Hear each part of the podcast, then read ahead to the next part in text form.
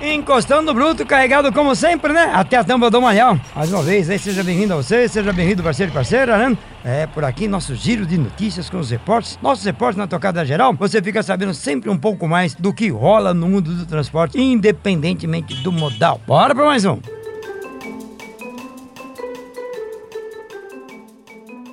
Opa, tudo bom? Eu sou o Daniel Santana. Olá, pessoal. Eu sou a Paula Toco e esse aqui é mais um Fazendo Rastros. E esta semana o Copom subiu novamente a taxa Selic. Ela saiu de 10,75 ao ano para 11,75 ao ano. Paula, o que que isso quer dizer? Quer dizer que eles entendem que a taxa de juros básica do Brasil, né, sai aí dos 10,75 por ano e vai para os 11,75.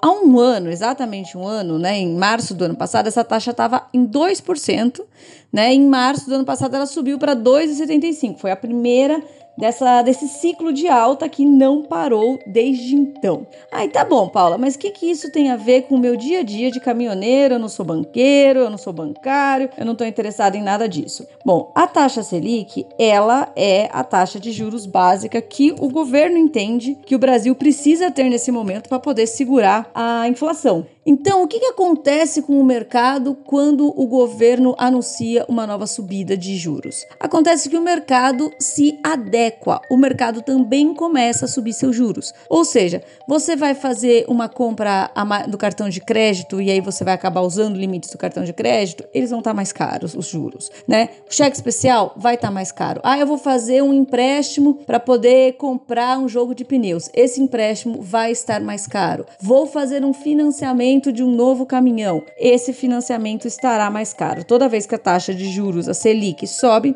sobem também as taxas de juros cobradas pelos bancos, pelas financiadoras, por toda a cadeia logística. Inclusive, assim, ah, eu vou comprar uma roupa parcelada no meu cartão da minha loja favorita. Provavelmente também ali também vai subir, vão subir os juros. Então a taxa Selic ela afeta tudo na sua vida, mesmo muita gente não conhecendo, não acompanhando, ela afeta a sua vida. Inclusive ela afeta de uma maneira macro. Por exemplo, alguém que estava pensando em expandir o seu parque fabril.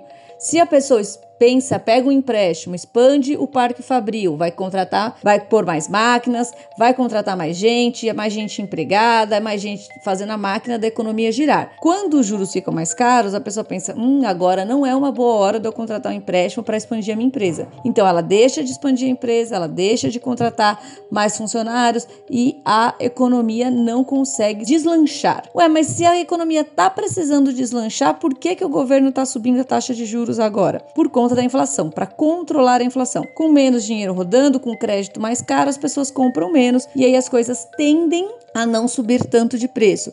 Isso porque o governo já está perdendo a mão totalmente da inflação, como aconteceu aí no final do, do governo Dilma, né? Que também a inflação foi né, lá no céu e aí precisou se subir muito a taxa de juros para poder controlar. É a mesma coisa que está acontecendo agora, uma crise atrás da outra, é pandemia, depois é guerra. Tudo isso vai fazendo com que a taxa de juros e, claro, também as próprias decisões do governo, é, vai fazendo com que a taxa de a inflação vá crescendo e o governo vá perdendo a mão dela. Como assim perdendo a mão? Ah, o governo ele tem na cabeça dele o que ele acha que tem que ser a inflação do ano. E a inflação do ano é 3,25%. Essa é a ideia. A ideia é que algo que custa custasse 100 reais no começo do ano, chegasse no final do ano custando 103,25 centavos. Mas não é isso que está acontecendo. A gente vê a inflação dos últimos 12 meses a mais de 10% já. Então, muito acima do, do que o governo está prevendo ou do que o governo gostaria. Logo, isso mostra que está tendo um descontrole da inflação. Aí o governo precisa agir e uma das formas de agir é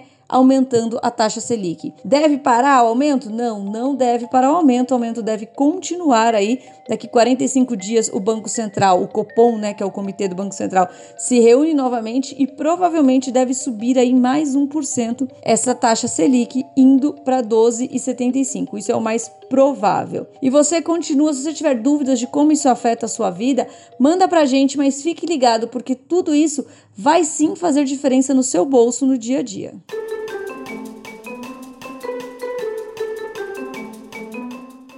E se esse podcast é importante para você se manter atualizado, aproveite e indique também para os amigos para que eles também se mantenham sempre dentro dos assuntos do trecho.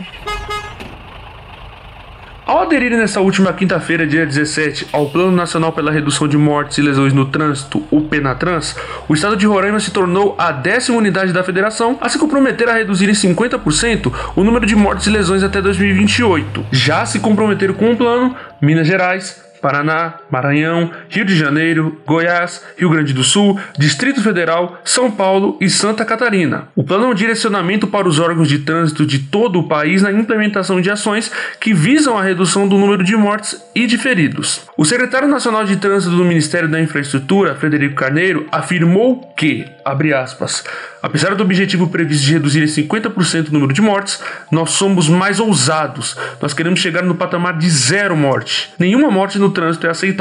Fecha aspas. Vale destacar que o plano, elaborado pelo governo federal por meio do Ministério da Infraestrutura, o Penatrans, se junta às ações positivas já existentes em prol da segurança do trânsito, porém dá um passo adiante ao propor iniciativas pautadas em seis pilares: gestão da política de trânsito, vias seguras, segurança veicular, educação para o trânsito, atendimento às vítimas e normatização e fiscalização. Para mais informações sobre o Penatrans, acesse lá trucão.com.br.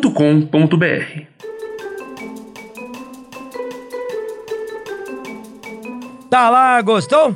Então compartilhe com seus amigos e amigas para conhecer um pouco mais, né? E claro, naquela hora do bate-papo, na roda de amigos estradeiros e estradeiros, você tem assunto, isso é importante. Onde encontrar mais podcast é fácil. Você vai até Spotify e também no Apple Podcast. Ou se você achar um pouquinho complicado, direto e reto na página trucão.com.br, na aba podcast. Tá tudo lá para você ouvir e depois bater um papo com a turma. Fica aqui um Abraço, Tradeiro Trucão. Continue por aqui na Tocada Legal, que amanhã tem mais. Tchau, pessoal! E o podcast de hoje teve a apresentação de Pedro Trucão, edição de Felipe Rodrigues. A semana tá acabando, então Fazendo Rastros volta semana que vem. Bom final de semana, pessoal!